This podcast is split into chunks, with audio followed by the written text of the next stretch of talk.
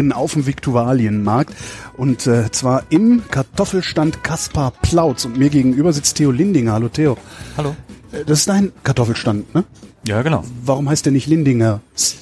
Äh, wir haben uns nach längeren Debatten, Namenssuche ist ja immer so eine, so Ja. eine Sache, äh, auf Kaspar Plautz verständigt, weil Kaspar Plautz ein Mönch war, der im 17. Jahrhundert gelebt hat und 1621 das erste Kartoffelrezept schriftlich festgehalten hat auf Latein. Welches war das? Äh, Kartoffel kochen mit einer Mischung aus Butter, Öl, Essig und Salz genießen. Also das, was halt, ja, was heutzutage eigentlich jeder macht, der eine Kartoffel kocht, oder? So ein bisschen Ja, drauf, ziemlich plain, drauf, aber ja, ja. da die Kartoffel ja erstmal ein bisschen verpönt war, hat es vielleicht so einiger Vorarbeit bedurft, auch so simple Rezepte durchzusetzen. Ja. Woher kommt die Idee, einen Kartoffelstand zu machen? Du machst jetzt nicht den Eindruck, als wärst du so der klassische, oder lass mal erstmal über den Viktualienmarkt schlendern. Was ist das, also für unsere preußischen Zuhörer, Mhm. was ist der Viktualienmarkt für ein Markt? Äh, also Das ist ja kein klassischer Wochenmarkt jetzt, ne? nee, es ist ein permanenter Markt, den es seit einigen hundert Jahren in München gibt. Äh, mehrfach umgezogen. Früher war er am Marienplatz, genau in der Mitte der Stadt. Jetzt ist er etwas weiter weg, wurde im Zweiten Weltkrieg komplett zerstört. Das, was wir jetzt hier sehen, die Gebäude sind alle aus äh, der Nachkriegszeit. Ähm, es sind circa 150 verschiedene Stände, äh, die Lebensmittel verkaufen, teilweise kleine Gastronomien beinhalten, Cafés, Gewürze, Mitbringsel etc. Genau, Viktualien heißt eigentlich Lebensmittel. Ähm, es war ursprünglich ein Lebensmittelmarkt und äh, das Schöne daran ist, dass der Markt in seiner Struktur relativ erhalten geblieben ist oder darauf geachtet wird, dass der Markt einigermaßen so erhalten bleibt, wie er war. Ähm, genau, und halt irgendwie ein traditioneller Lebensmittel- und Genussmarkt. Was meinst du mit Struktur in seiner Struktur Ähm, da komme ich dann äh, gleich darauf zu sprechen. es ist so, dass die Stadt München die Stände und Buden hier verpachtet Ja. und dass es für jeden Stand eine Zuweisung gibt, was man verkaufen darf und was nicht. Also die Regulierung ist sehr streng. Das heißt, ihr hättet jetzt hier nicht eine Kreppbude aufmachen können. So ist es. Ah ja. Genau. Wir mussten was mit Kartoffel machen. Die Okay. Kartoffel ist also eher zu uns gekommen als wir zur Kartoffel, könnte man sagen. Wie ist denn die Kartoffel zu euch gekommen? Also, weil ja, du machst nicht den Eindruck, als wärst du so der, der klassische Marktstand-Typ.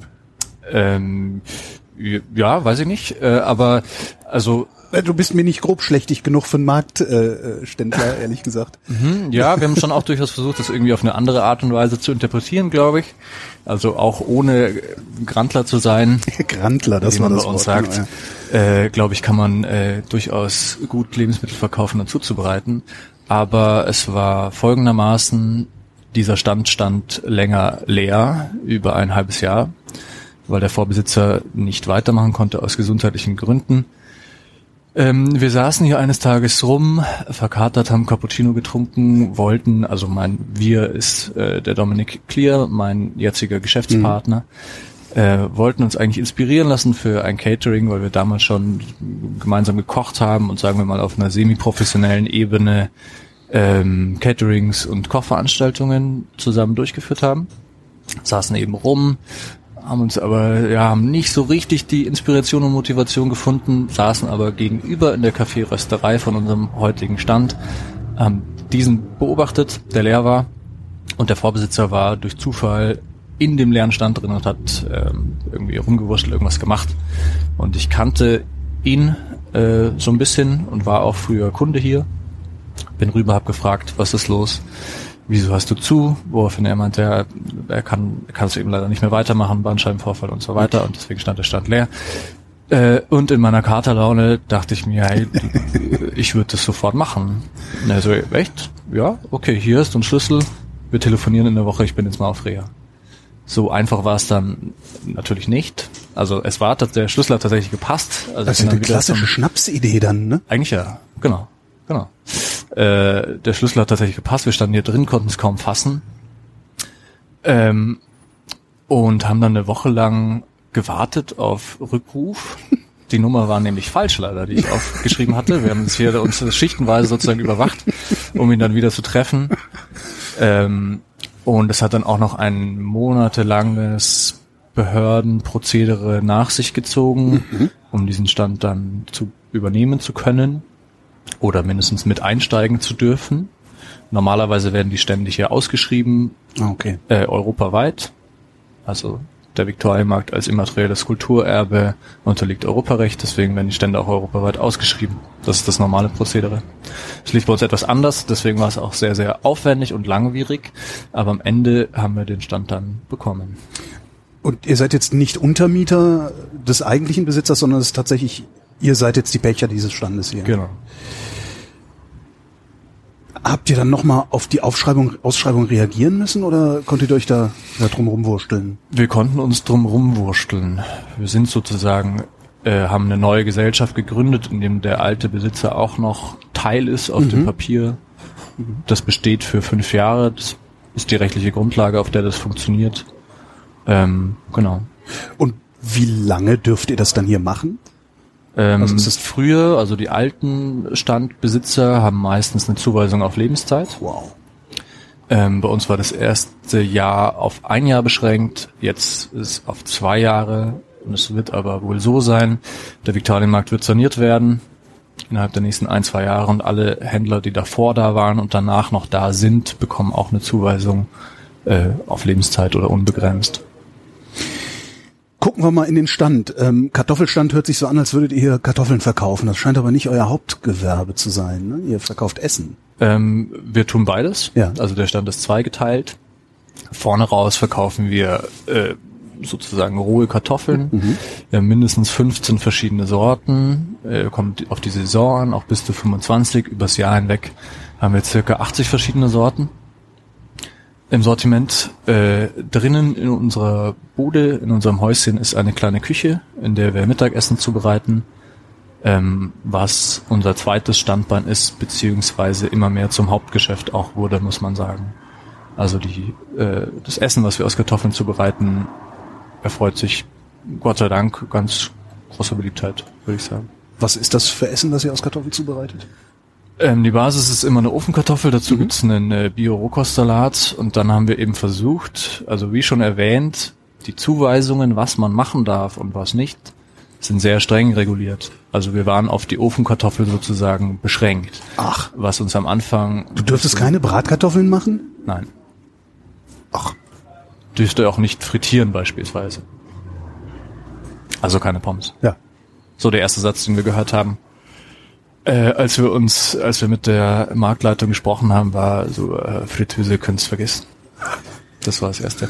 Aber Und, wahrscheinlich kannst du auch froh sein, sonst wärst du den ganzen Tag am Frittieren und kriegst Ja, abends nicht mehr aus den Haaren das, raus. äh, Auch das, auch das äh, bin ich sehr froh drum.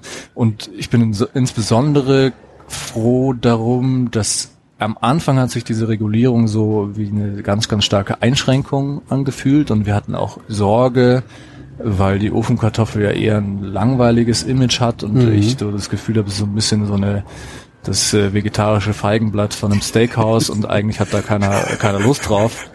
Es klingt schon so fad. Ja, noch ein Brokkoli dazu. Genau, genau. Äh, und bisschen Sour Cream. Aber ähm, naja, wir konnten halt durch diese Beschränkung, glaube ich, in dem Bereich dann eine Expertise entwickeln und auch eine große Fantasie und Kreativität und haben versucht und hoffe auch, dass wir das umsetzen können, das Thema eben jung und modern und äh, cool zu machen. Ja, also die Basis bleibt übrigens auch mit der Kaspar Plautz sozusagen äh, Rezeptsoße, außer bei den Veganen. Also Butter, Öl, Essig, Salz ist immer drauf. Was machst du für Ähm. die Veganer? Für die Veganer ist es so ein Kräuteröl. Okay. Suk, so arabisch inspiriert. Geröstete Nelken, Kümmel, Chili, Olivenöl. Genau. Und dann ähm, kommen verschiedenste Toppings drauf. Es geht äh, ganz basic los mit einer Gewürz- oder Kräuterbutter, wo wir dann äh, die Kräuter, die wir gerade da haben oder Gewürze, die Saison haben, äh, verwerten zu einer Kräuterbutter machen. Das ist so die einfachste Variante. Mit dem Rohkostsalat natürlich dazu. Dann ein Klassiker, der auch auf jeder Karte geblieben ist. Wir wechseln die Karte immer zur Saison. Also einmal Sommer, einmal Winter. Ist jetzt die vierte Karte, die wir fahren. Äh, die grüne Soße, inspiriert äh, aus äh, Hessen, aus Frankfurt. Das funktioniert? Das funktioniert sogar sehr gut, ja. Okay. Also eigentlich ist die grüne Soße, haben wir aufgenommen als Hommage an meine Mitbewohnerin, die ursprünglich aus Frankfurt stammt und zufälligerweise bei dieser Karte-Aktion dabei saß. Ja, als Hommage an sie haben wir die aufgenommen, haben die etwas anders interpretiert, als man das möglicherweise in Frankfurt tut. Wir verwenden dieselben Kräuter, pürieren die aber ganz fein. Also äh, die Soße ist durch und durch grün, Mhm. nicht gehackt. Oben drauf kommt gerösteter Pumpernickel, gekochtes Bio-Ei und dann nochmal gehackte grüne Soße-Kräuter. Das ist so die, der zweite Klassiker. Derzeit haben wir dann noch einen Shakshuka auf der Karte aus der israelischen Ich schlag die Küche. Shakshuka über eine Kartoffel drüber. Ja, Gute Idee. ja. Oder das äh, hoffe ich, ja. Es ist- Ja, nee, weil ich esse ähm, zu Hause, also ich mache mir Shakshuka immer selber, weil das geht so schön schnell und unkompliziert. Aber Ja. da noch mal eine Kartoffel drunter zu machen, auf die Idee wäre ich im Leben nicht gekommen. Ja, das, d- danke. genau. Und das Shakshuka haben wir auch versucht, wie bei den anderen Gerichten möglichst regional und saisonal zu gestalten. Wir haben jetzt keine Paprika oder Aubergine oder so drin, sondern äh, mit Kürbis. Ist ein Bio-Kürbis, der aus Moosinning kommt, von unserem kleinen Biobauer Mugli Billesberger, der ist vor den Toren Münchens, also halbe Stunde weg. Das ist äh, Inhalt des Shakshukas. Dann äh, kommt da drauf ein selbstgemachtes, hausgemachtes äh, Hummus, geröstete Kürbiskerne und Kräuter und als Basis eben das Suk, wie gerade erwähnt. Äh, und man kann es wahlweise mit Ei oder ohne haben, also es wäre ein veganes Gericht. Oder mit Ei. Es sieht von außen überhaupt nicht so aus, als würde es solcherlei Speisen bei euch geben. Das ist halt so ein alter, so ein alter grün gestrichener Holzverschlag eigentlich, mit so ein bisschen, wie nennt man das, diese Planen drumrum, also Zeltplanen drumrum. Äh, ja, ich hätte anderes Essen erwartet vom draufgucken. Ja, ähm, ja, ist vielleicht ist vielleicht ganz cool, wenn man äh, äh, wenn dann was anderes rauskommt, als man erwartet. Ist auch so, also wir haben uns auch, wie gesagt, aktiv dagegen entschieden, auch sowas wie Sour Cream oder Lachs oder Avocado oder so diese ganzen äh, ziemlich äh, Langweilig, faden, hast du eben gesagt. Das ist- ja, ne. äh, Nummern umzusetzen und halt ja eben zu zeigen, dass äh, dass man da durchaus das anders interpretieren kann. Biosalat, Biokürbis, klingt, als hättet ihr auch einen besonderen Anspruch an eure Rohware. Ist das so? Ja, würde ich auf jeden Fall sagen. Also Saisonalität, Regionalität, Nachhaltigkeit ist uns auf jeden Fall wichtig. Was für ein Publikum kommt hier hin? Ähm, ganz gemischt. Ähm, es ist wirklich äh, sehr junges Publikum, dann äh, Leute von äh, umliegenden Büros oder Firmen, die hier Mittagspause machen, aber auch einige ältere Damen, Senioren, ist eigentlich ähm, ja eigentlich ziemlich durchgemischt. Ich würde sagen mehr Frauen als Männer. Das wahrscheinlich daran liegt, dass Weil ihr so fesche Typen seid? äh, das hast du jetzt gesagt. Äh, aber wahrscheinlich würde ich mal unterstellen, dass viele Frauen sich eher mit Ernährung auseinandersetzen und wir, glaube ich, in eine Kerbe geschlagen haben, die es sonst nicht so viel am Markt gibt. Also wie gesagt, bio, vegan, vegetarisch, gesund, eher leicht. Ähm, ist zwischen all den Leberkassemmeln und Würsteln und so, glaube ich, ähm, ja, eine ganz gute, ganz gute Abwechslung. Deswegen, ja, eher ein weibliches Publikum. Ist das ein gutes Geschäft? Oder anders gefragt, ist es harte Arbeit? Äh, es ist äh, sowohl als auch. Es ist ein gutes Geschäft im Sinne, als dass wir die Arbeit große Freude bereitet. Es ist schön, hier zu sein. Erstens wegen des Ortes. Ist einfach ein toller, ja, fast schon, also für Münchner fast schon mythisch aufgeladener Ort. Im Sommer ist es herrlich hier, der kleine Brunnen, auf den wir schauen, ähm, das alte Rathaus, der alte Peter, wenn die Planen jetzt offen wären und die Sonne hier scheint, ist es einfach eine einmalige, wunderschöne Atmosphäre. Überhaupt das draußen arbeiten macht mir viel Freude, der Umgang äh, mit Lebensmitteln, dann auch so das Mikroklima oder sagen wir mal der Mikrokosmos hier am Markt, also sich äh, auseinanderzusetzen im Positiven und Negativen mit äh, unseren Nachbarn und äh, mit den Strukturen, die hier vorherrschen, was was ganz Besonderes ist und eine einmalige äh, Art der ja des Handels und der Gastronomie, glaube ich, sehr sch schwer vergleichbar ist mit irgendeinem anderen Ort. Ähm, die Körperlichkeit der Arbeit finde ich auch gut. Ja, also wir schleppen schon durchaus viele hunderte Kilo Kartoffeln die Woche hoch und runter. Der, unser Stand ist unterkellert, da werden die gelagert. Ähm, Unterm Viktualienmarkt ist ein Keller oder sind Ja. Keller? Ach, genau, jede feste Bude hier ist unterkellert. aha. Tatsächlich. Genau. Ich habe mich schon gewundert, weil letztendlich habt ihr hier relativ wenig Kartoffeln in der Auslage. Und Ähm. ich dachte so, äh, was, was ist denn jetzt, wenn hier mal wirklich jemand einen Zentner kaufen will oder so, dann äh, kriegst du ja ein Problem. Ja. Aber da musst du halt in den Keller. Genau. Okay. genau.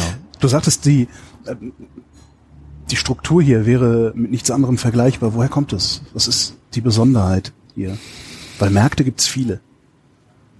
Ähm, ja, das stimmt. Also ich glaube, was es besonders macht, ist hier die, die Mischung, auch so der Betreiberstruktur, sage ich mal. Es gibt Leute, ähm, die es hier seit über 60 Jahren oder aus einer Familientradition heraus betreiben. Neben uns ist, was viele kurios finden, auch ein Kartoffelstand. Das ist halt mich Der- viel mehr. Ich bin auch eben zum falschen Kartoffelstand gelaufen und dachte, Ja. nee, das sieht nicht so aus wie das, wo ich nachher hin soll.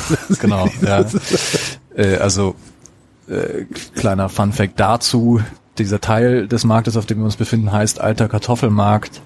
Früher, also früher heißt bis in die 50er Jahre hinein, äh, gab es hier 35 reine Kartoffelstände. Also alle Anlieger haben, die hier sind, haben ausschließlich Kartoffeln verkauft.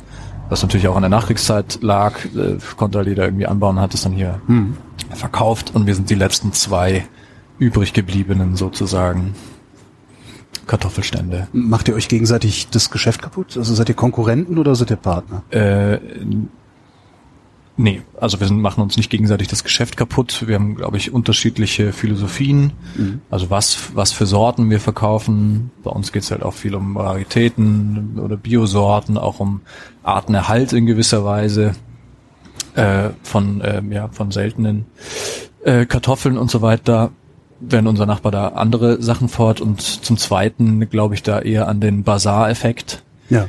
Also, wenn man sich die Metzgerzeile anschaut, da sind ja zwölf Metzger nebeneinander, da wundert sich niemand, warum die alle aneinander liegen, sozusagen. Bei uns ist es, Hätte ich's gesehen, hätte ich mich gewundert. ja, also, oder sagen wir mal so, das ist eine, vielleicht eine althergebrachte Struktur, wie, Ja. was weiß ich, die Färbergasse oder dass äh, bestimmte Gewerke nah aneinander liegen und man dann als Kunde quasi die Wahl hat oder dass äh, alle dahin gehen und jeder profitiert davon. Daran glaube ich jetzt mehr. Ja, also ich finde nicht, dass wir in einer, oder natürlich stehen wir in gewisser Weise in Konkurrenz, aber es ist, war eigentlich von Anfang an eher ein partnerschaftliches Verhältnis. Also wir haben auch viel Kartoffel-Knowledge bekommen vom Uwe, so heißt unser Nachbar. Ähm, und da, glaube ich, gegenseitig eher profitiert, als dass wir uns da ein Geschäft kaputt machen. Wie hat denn eure Nachbarschaft darauf reagiert, dass hier auf einmal so ein paar Jungspunde ankommen und das mit der Kartoffel auf einmal anders machen wollen? Äh, mit äh, eher kritisch vielleicht am Anfang. Ja. Ja, also wir wurden schon, ähm, glaube ich, so ein bisschen so als die Hipster-Dudes gesehen, die jetzt so, der eine kommt aus der Werkstatt, der andere aus dem Büro und äh, ziehen das du? wirklich durch. Ich bin eigentlich gelernter Goldschmied, ich habe Okay. davor als Goldschmied gearbeitet. Äh, mein Partner Dominik ist äh, Soziologe und hat bei einem großen Fernsehunternehmen gearbeitet. Ähm, genau, also es, wir wurden stimmt ja mit etwas etwas mit Argwohn beobachtet am Anfang, auch wie wir uns arrangieren würden mit unseren Nachbarn. Wir haben mal versucht und was wir auch bis heute machen, eben von Anfang an möglichst viele einzubinden, auch in unser Geschäft. Also ich, wenn wir vor unserem Stand stehen und nach links schauen, ist da der Klaus Trübenecker, der einen Biogemüsestand betreibt. Von dem holen wir beispielsweise unser Gemüse für den Salat. Zu unserer Rechten ist ähm, ein Blumenstand, wo wir unsere Deko holen. Natürlich trinken wir beim Kaffee gegenüber unseren Kaffee. Ähm, holen unsere, wir hatten früher mal Blutwurst auf der Karte, holen die beim fränkischen Wursthäusel und so weiter. Ähm, also als dann irgendwie klar wurde, dass wir ein Interesse daran haben, ja, unsere Nachbarschaft einzubinden und nicht irgendwie eigenbrötlerisch sind oder versuchen, unser eigenes Ding zu äh, durchzuziehen, ähm, hat es etwas Misstrauen genommen und auch als wir dann den ersten Winter überstanden hatten und äh, klar war, okay, wir, wir halten das auch aus. ja, Okay, also, ja, aber wir wenn wir den jetzt- ersten Winter genau. kommen, dann sind die ganz schnell wieder weg. So ungefähr, ja. Ja. Also wir machen es nicht zu, wenn es dann irgendwie Minusgrade hat, ähm, sondern sind halt geblieben. Äh, genau. Und ja, ich glaube, es wurde dann irgendwie den Leuten, hoffe ich, ja, relativ schnell klar, dass wir das zum einen ernst meinen, zum anderen mit Leidenschaft betreiben und äh, auch diese Ecke des Marktes beleben. Ja, und äh, da auch andere davon profitieren. Und ich bin auch der festen Überzeugung, dass diese sozusagen Verjüngung, die wir da mitgebracht haben, dem Markt auch mittelfristig, langfristig gut tun wird und dass es viele andere auch sehen. Also ich gehe davon aus, dass wir ein gutes Standing haben mittlerweile. Mhm. Aber am Anfang, ja, war es schon nicht so klar. Ja, vor allem also als jüngste Standbetreiber auf dem Markt waren wir natürlich schon exotisch auch bei den Versammlungen, bei den Händlerversammlungen und so weiter. Ähm, aber ja, ich fühle mich absolut ernst genommen und respektiert, genauso wie wir das mit den anderen auch tun hier. Wie lange macht ihr das jetzt? Äh, seit etwas mehr als zwei Jahren. Genau, im November waren es zwei Jahre, Februar, ja. Februar 2020 zeichnen wir auf, je nachdem, wann es gehört wird. Genau. Ähm, das ist wahrscheinlich noch nicht lang genug, aber sendet die Verjüngung, die ihr mitgebracht habt, schon Impulse in den Rest des Marktes? Passiert da was? Dass, ähm, die, die ja, also so ähm, äh, in, in zwei Bereichen kann man es glaube ich merken. Was ganz lustig ist, waren wahrscheinlich so mit die ersten, die so Social Media äh, angegangen sind, äh, ja. also einen Instagram-Auftritt hatten und äh, Facebook und so weiter da kamen dann so ein paar hinterher. Also jetzt zum Beispiel Fischmeier, ein alteingesessener Fischladen, ist jetzt auch auf, auf Instagram. Ähm, teilweise Gemüseläden haben sich davon, glaube ich, inspirieren lassen. Ähm, das ist so das eine, was man spürt. Auch, dass viele hier zu uns zum Essen kommen, ja? also auch andere Standbetreiber das irgendwie gut finden. Ähm, zum anderen ist es einfach eine ja, generationelle Frage. Es ist ja. gerade so, dass ähm, einige Standbetreiber aufhören. Äh, hinter uns war früher ein, äh, ein Saft- und Weinladen, Schmeißer, der mit über 90 dann irgendwann aufgehört hat. Ähm, jetzt eine, tatsächlich hat eine Bekannte von uns, eine Freundin, die auch in unserem Alter ist, die Ausschreibung für den Stand äh, gewonnen. Macht da jetzt Ihr seid wie alt? Ich bin 32. Mhm äh, der Dominik ist 31, ähm, gewonnen und macht da jetzt eine Patisserie rein. Ähm, also es passieren schon Umstrukturierungen so langsam auf dem Markt. Und es wird auch eben angenommen, also vor allem von dem Publikum. Ich glaube, ja, ich, ich glaube, dass es schon so der Markt vielleicht in meiner Generation oder in meinem Umfeld eher so wahrgenommen wurde als, okay, eher ältere, Leute, ne? genau, oder vielleicht betuchtere kaufen hier ein, weil es mhm. ein bisschen teurer ist. Ähm, und dann trinkt man vielleicht einen Wein bei Fischwitte oder so oder beim Nymphenburger und ja, also hatte eher so einen so einen Ruf. Das ist auch erstaunlich, dass so abends, äh, wenn man sich hier abends aufhält, noch ein Bier trinkt oder Musik hört oder so, sind eigentlich fast nur andere Leute hier, die auch am Markt arbeiten. Also dieser Raum ist noch nicht so erschlossen wie, weiß ich nicht, beispielsweise an der Isar zu sein oder am mhm. Gärtnerplatz in München, für Münchner ganz äh, bekannt, da sozusagen abends abzuhängen. Kennt man sogar außerhalb, ja. Ja, ähm, insofern, ja, wurde das lange, glaube ich, nicht so wahrgenommen, wozu wir, hoffe ich, auch einen Teil irgendwie beigetragen haben, dass es eben auch für ein jüngeres Publikum interessant wird und ich glaube, dass wir da ja halt am Anfang stehen von einer Veränderung des Marktes, die aber immer weiter um sich greifen wird. Also derzeit sind noch drei Stände frei, beziehungsweise wurden jetzt schon ausgeschrieben oder sind schon vergeben, auch an interessante Projekte. Ähm, ja. Das heißt, irgendwann seid ihr dann die alten, die alteingesessenen, die alteingesessenen genau. Marktleute, die das hier losgetreten haben. äh, ja. Und wundert euch über die jungen Leute, die in 30 Jahren hierher genau, kommen. Genau, und beäugen die machen, kritisch. Alt werden? Schau mal, ob die den Winter durchhalten. Ja, ähm, ja. ja. Also nicht nur Absolut. eine Station irgendwo hin. Nee, ich fühle mich hier sehr angekommen. Mhm. Es ist äh, ja eine absolut erfüllende, schöne Arbeit und ähm, ich sehe das nicht als Durchgangsstation, wie ich vielleicht vieles davor in meinem Leben eher gesehen habe, sondern ich weiß, das hat Substanz und hat auch ähm, Potenzial noch zu wachsen, beziehungsweise in, sagen wir mal in den kreativeren, noch kreativeren Raum zu wachsen. Wir wollen es jetzt gar nicht unbedingt ausweiten oder hm. so, aber. Na, wohin auch? Also, oder kann, ja. anbauen kannst du ja schlecht. Nee, oder? anbauen also, kann ich leider. Den Stand leider daneben nicht. kannst du auch nicht besetzen irgendwie. Das, nee. Ja. Nee, aber ja, sagen wir mal in eine experimentellere, kreativere Richtung kann man wachsen. Die Art des Kochens eine noch noch intensivere Beschäftigung mit ähm, Themen wie Nachhaltigkeit, Regionalität etc., also wo wir viel dran arbeiten. Genau, deswegen sehe ich mich durchaus hier auch als äh, alter Mann noch. Warum hat es so lange gedauert, bis du hier angekommen bist? Schwer zu Wenn sagen. du sagst, Es- vorher waren es alles Durchgangsstationen. Ja, also ich, ich will gar nicht jammern sozusagen. Es war vorher durchaus auch. Ähm, ich habe durchaus schöne Sachen gemacht und auch als Goldschmied zu arbeiten hat mir Spaß gemacht. Ähm, ich hatte aber nie so richtig das Gefühl zu sagen, okay, das ist es jetzt oder darin bin ich besonders gut oder ähm, das will ich will ich unbedingt für mein Leben machen. Ich hatte auch nie einen konkreten Plan, wie, weiß nicht, äh, dass ich als Kind gesagt habe, ich will das und das werden, äh, Feuerwehrmann oder was weiß ich, und dann werde ich das auch. Kartoffelhändler. Äh, oder Kartoffelhändler, ja. Ähm, sondern es hat sich irgendwie alles von, von einem ins andere ergeben. Ich bin aber auch der festen Überzeugung, dass sozusagen von allem, was ich davor gemacht habe, auch wenn das auf den ersten Blick gar nichts zu tun hat mit meiner Aufgabe jetzt hier, irgendwie profitieren kann. Also alleine schon von dem Netzwerk, all die Leute, die ich kennengelernt habe auf meinen verschiedenen Stationen und so weiter. Ähm, ja, glaube ich, dass es, also retrospektiv ergibt es einen roten Faden, dass ich jetzt hier bin.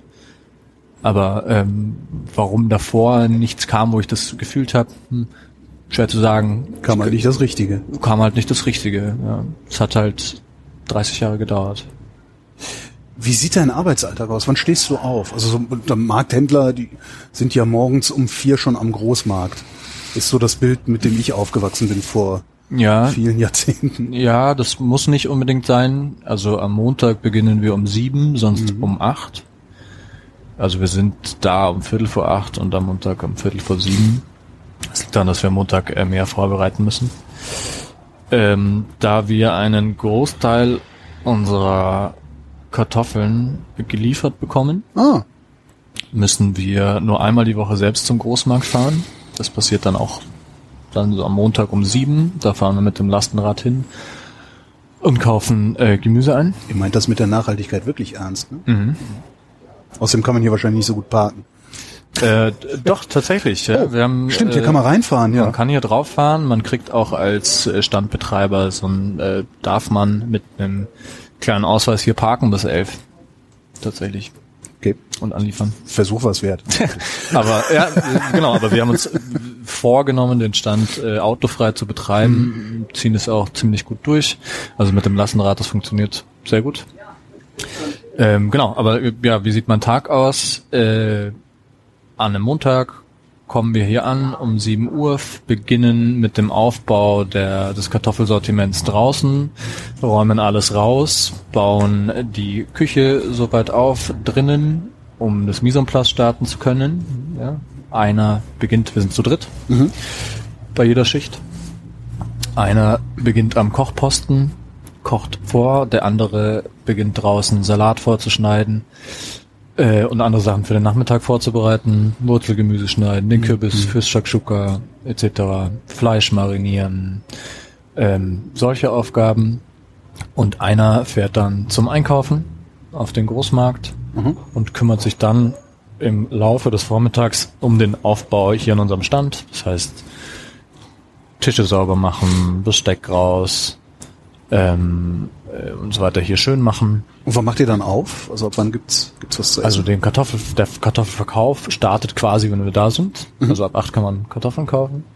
Und die Küche um halb zwölf. okay. Und wann ist Feierabend? So wie heute. Um 16 Uhr. 17 oder Uhr. so. 17 Uhr. Genau. Also im Winter 17 Uhr, im Sommer machen wir meistens bis 18 Uhr. Das ist ja eigentlich recht komfortabel. Ja. So zum Thema harte Arbeit. Also ich hätte jetzt erwartet, Ja. dass du dann irgendwie erst um 21.30 Uhr zu Hause bist und nur wenige Stunden Schlaf bekommst und dann morgens in aller Herrgottsfrühe wieder unterbrich mich bitte. Äh, ja, also ähm, sagen wir mal so, das hat sich auch etwas gewandelt. Am Anfang haben wir das tatsächlich nur zu zweit gemacht. Äh, mussten auch erstmal in eine Routine reinfinden. Da haben wir jeden Tag früher angefangen und sind auch länger geblieben. Also da waren wir um halb sieben da und waren äh, bis 19 Uhr noch am Start oder bis halb acht und das sechs Tage die Woche. Also da haben wir jeden Tag auf jeden Fall elf, zwölf, 13 Stunden. Ja gut, aber das war glaube ich normal, wenn man ein Geschäft neu Das macht. ist, ne? Also ja, ja, genau. Das, Ja. äh, Das gehe heißt, ihr seid aus. relativ, relativ zügig in so eine angenehme Routine auch reingekommen. Ähm, ja, also unsere erste Mitarbeiterin hatten wir, glaube ich, nach drei, vier Monaten Mhm. als Aushilfe. Und der Kai, unser Koch, der festangestellt ist, der kam nach einem halben Jahr dazu. Super. Ja. Und jetzt haben wir es eben geschafft, für alle, also für uns Betreiber und für den Festangestellten einen Fünf-Tage-Turnus mit einer jeweils einer Schicht von neun bis zehn Stunden zu schaffen. Super. Ja. Wenn du sagst, ihr kriegt die Kartoffeln geliefert, wer liefert euch die? Gibt es einen zentralen Kartoffelgroßhandelslieferanten oder sind das tatsächlich die einzelnen Erzeuger, die dann bei euch kurz aufschlagen und Ähm, Zentner abwerfen? Also es gibt keinen zentralen Kartoffellieferanten. Ähm, wir kriegen teilweise von den Bauern selbst.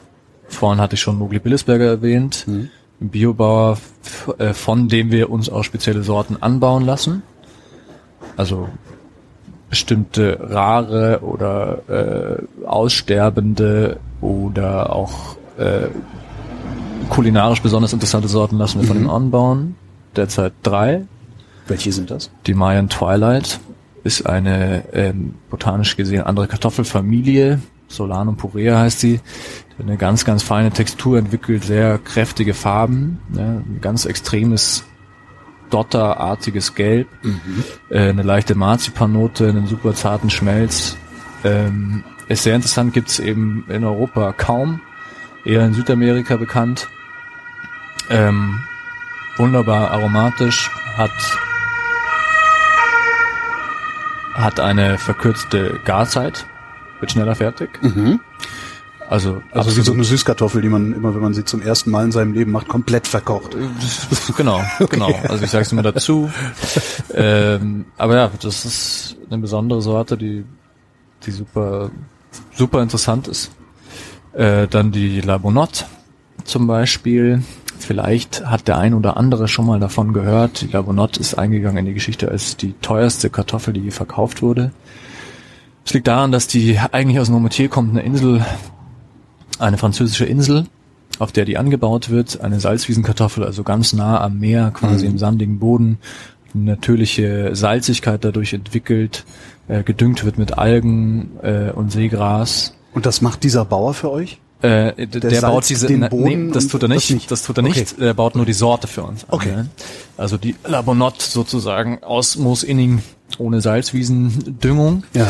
Ähm, aber ja, die Sorte lassen wir für uns anbauen. Lohnt sich das denn für die Bauern? Also wie viel, wie viel nehmt ihr denn ab? Also wie viel? wir nehmen schon relativ viel ab. Also pro Woche 100 Kilo, Okay. 150 Pro Sorte dann. pro Also Sorte. Zwei, drei sind, äh, also wir haben ihn motiviert, diese Sorten anzubauen, aber Ja. es gibt durchaus dann auch andere Abnehmer. Okay. Ja. Ja. Genau. Äh, das ist der eine. Dann unser Hauptlieferant ist der Peter Glandin aus Schwifting, den wir ganz am Anfang kennengelernt haben, noch bevor wir hier aufhatten in unserer Vorbereitungsphase. Ein ähm, Kartoffelphilosoph, kann man sagen, aus Schwifting, der interessanterweise einen Kartoffel-Online-Handel ähm, hat.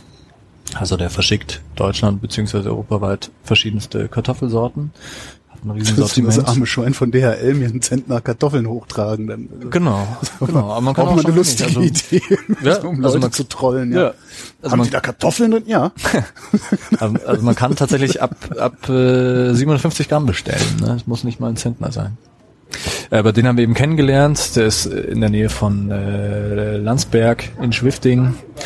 Äh, macht es da von seinem Haus aus. Und von dem ja, haben wir wahnsinnig viel Wissen bekommen.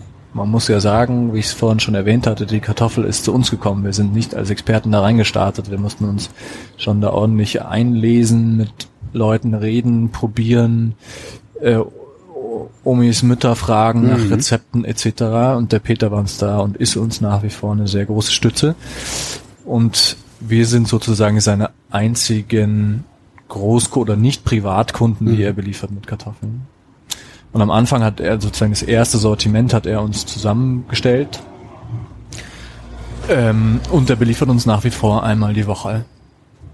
Und der bezieht von verschiedensten Bauern, hauptsächlich aus äh, Franken, äh, vom Ammersee und aber auch aus Frankreich. Sind eure Kartoffeln dann teurer als an anderen Marktständen, also an Standardmarktständen, sag ich mal? Das klingt so, als hätte Ähm. mehrere Zwischenhandelsschritte Oder, oder dann halt so Spezialanbauten? Würde ich nicht sagen, dass es teurer ist als an anderen Ständen am Viktualienmarkt. Teurer als im Supermarkt mit Sicherheit, aber es ist auch eine wesentlich bessere Ware als im Supermarkt. Was macht eure Ware besser als die im Supermarkt? Also warum ist eure Linda besser als die Linda aus dem Supermarkt?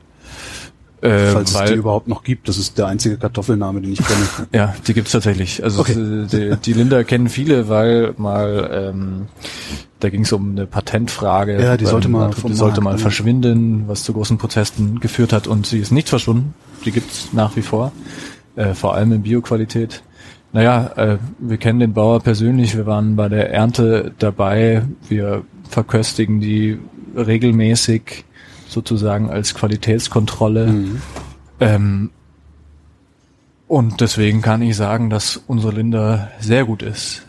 Also ich meine nicht, dass man nicht durchaus in anderen Läden auch gute Kartoffeln bekommt. Die Frage ist ja nur, wenn man in den Standard-Supermarkt geht, dann steht ja meistens nicht mal der Name der Sorte dabei. Es gibt halt Stimmt, mehlig oder fest. Genau, es gibt vier Kartoffelsorten, mehlig, fest, von hier und aus Übersee. Genau.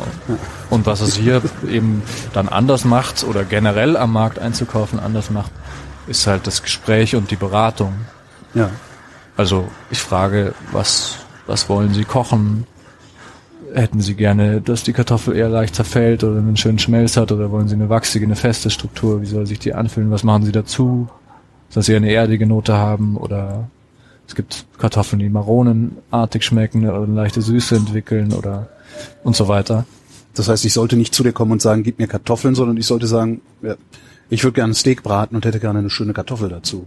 Genau, also aber das kann ich dann auch herausfinden in dem Gespräch. Das Ja. äh, erwarte ich sozusagen nicht, dass es vielleicht auch, um eingangs nochmal zu sagen, auch ohne Grandlertum kann man Ja. das äh, machen oder vielleicht äh, fühlen sich dann auch andere Kunden besser abgeholt oder freundlicher empfangen, weil ich, ich weiß schon, dass man geht hier rein und dann sagen die meisten, ja, sie hätten gerne eine gute Kartoffel oder geben sie mir eine, die gut schmeckt.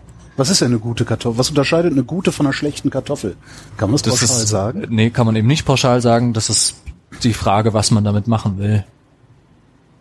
Also wenn ich ein Püree machen will, dann empfiehlt sich eben nicht, dann wäre eine festkochende Kartoffel keine gute Wahl. Mhm. Da würde ich auf jeden Fall eine mehlige oder mindestens eine vorwiegend festkochende nehmen. Und für Bratkartoffeln? Das kommt dann wieder darauf an, ob man sie vorkocht oder roh braten möchte. Du Dann würde merkst, ich experimentiere gerade zu Hause. ja, da würde ich dann zum Beispiel stark zu einer französischen vorwiegend festen Mhm. Sorte tendieren, wie beispielsweise die Belle de Fontenay oder Cherie.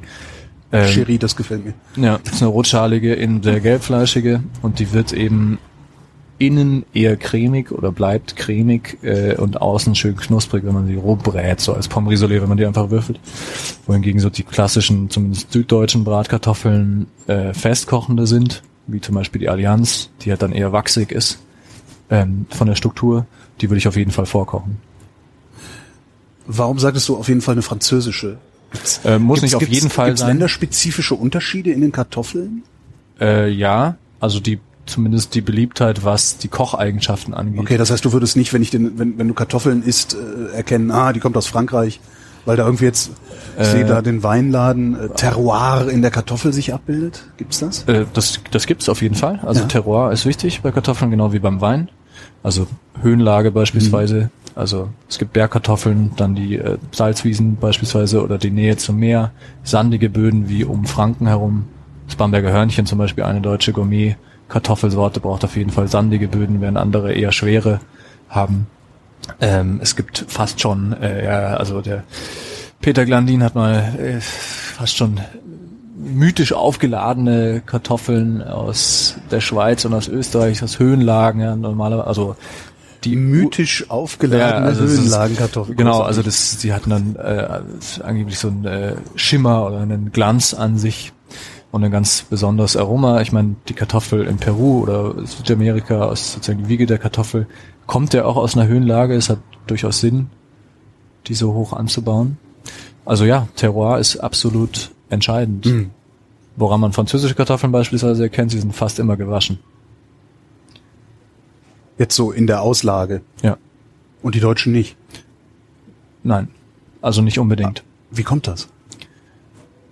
Ähm, das kommt daher, das sind wahrscheinlich sozusagen äh, ist die Nachfrage der Kunden, dass Okay, viele einfach weiß nicht, warum das jetzt genau Franzosen sind oder nicht, aber es gibt auch viele deutsche Kunden, die dann tendenziell eher gewaschene Kartoffeln wollen, weil sie vielleicht keine Erde oder Dreck in ihrem Spülbecken haben wollen oder Mhm. ihren, unter ihren Fingernägeln oder das als mühevoll ansehen, die selbst zu waschen.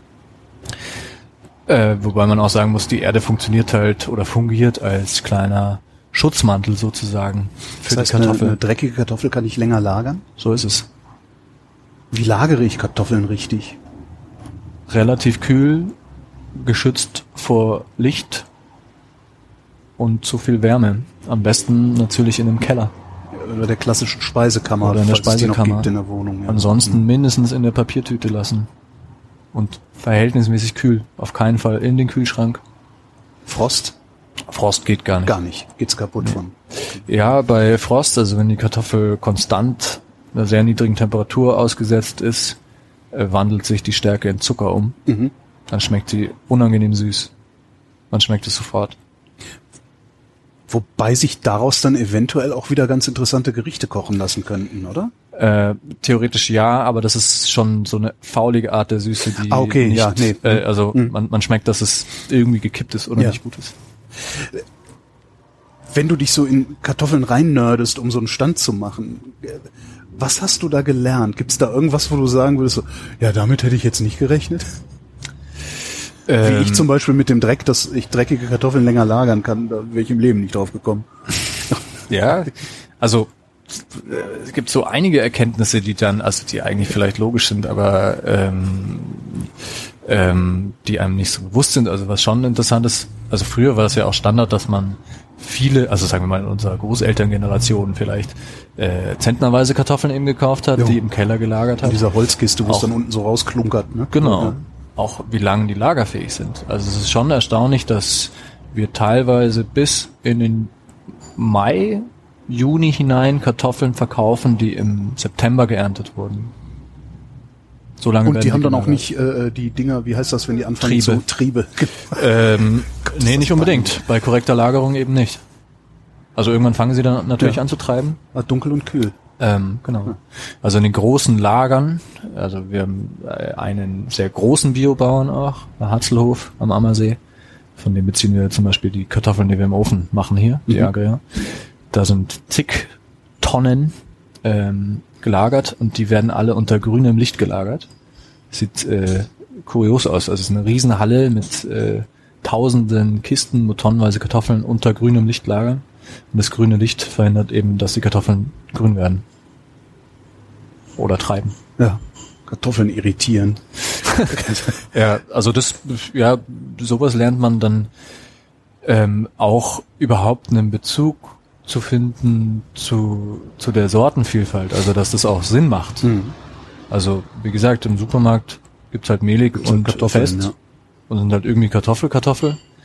Aber wie unterschiedlich die schmecken können, wie unterschiedlich die sich zubereiten lassen und was das für ein kulinarisches Erlebnis sein kann, die richtige oder eine gute Kartoffel ähm, zu kosten, ist schon Wahnsinn. Mit oder ohne Schale?